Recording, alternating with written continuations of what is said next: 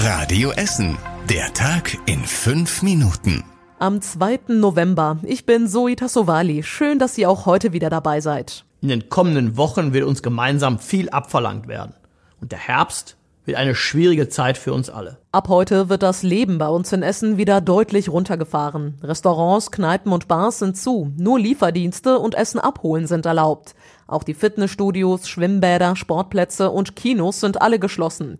Außerdem dürfen sich nur noch maximal zehn Menschen aus zwei Haushalten treffen. Das ist sehr wichtig, sagt Oberbürgermeister Thomas Kufen. Oberstes Ziel dieser Maßnahmen ist es, dass wir die Anzahl unserer Kontakte so gering wie möglich halten sowohl im privaten Bereich, in der Freizeit, aber eben auch im beruflichen Umfeld. Ganz so groß wie im Frühjahr ist der Lockdown diesmal aber nicht. Die Schulen und Kitas bleiben auf, auch alle Läden, Friseure und der Grugerpark zum Beispiel sind weiter geöffnet.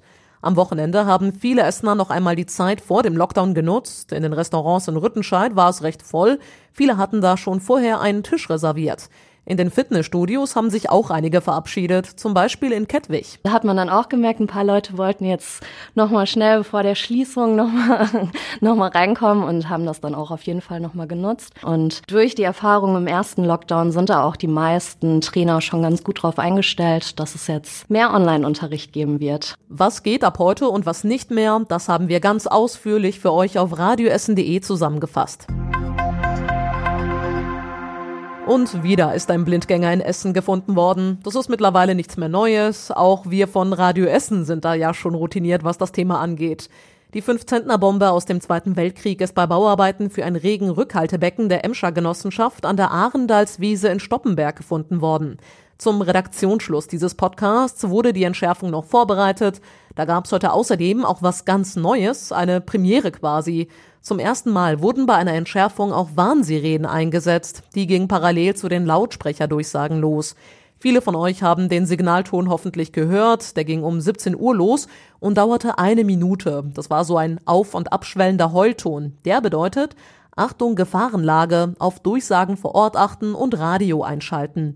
Und es wird auch nochmal einen einminütigen Dauerton zu hören geben, aber erst dann, wenn die Entschärfung durch und die Lage gesichert ist. Der bedeutet dann Gefahrenlage gebannt.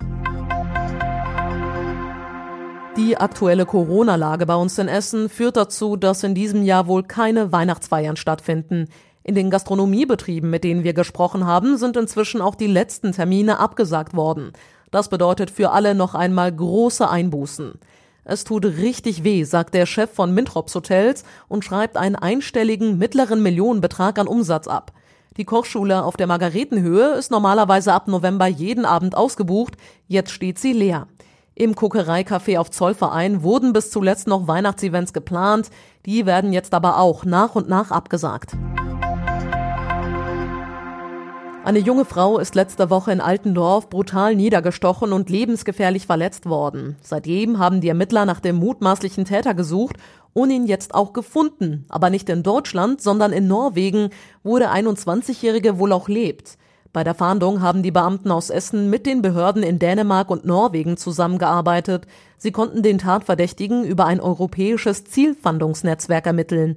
Der 21-Jährige sitzt jetzt wegen versuchten Mordes in Haft und soll bald nach Deutschland ausgeliefert werden.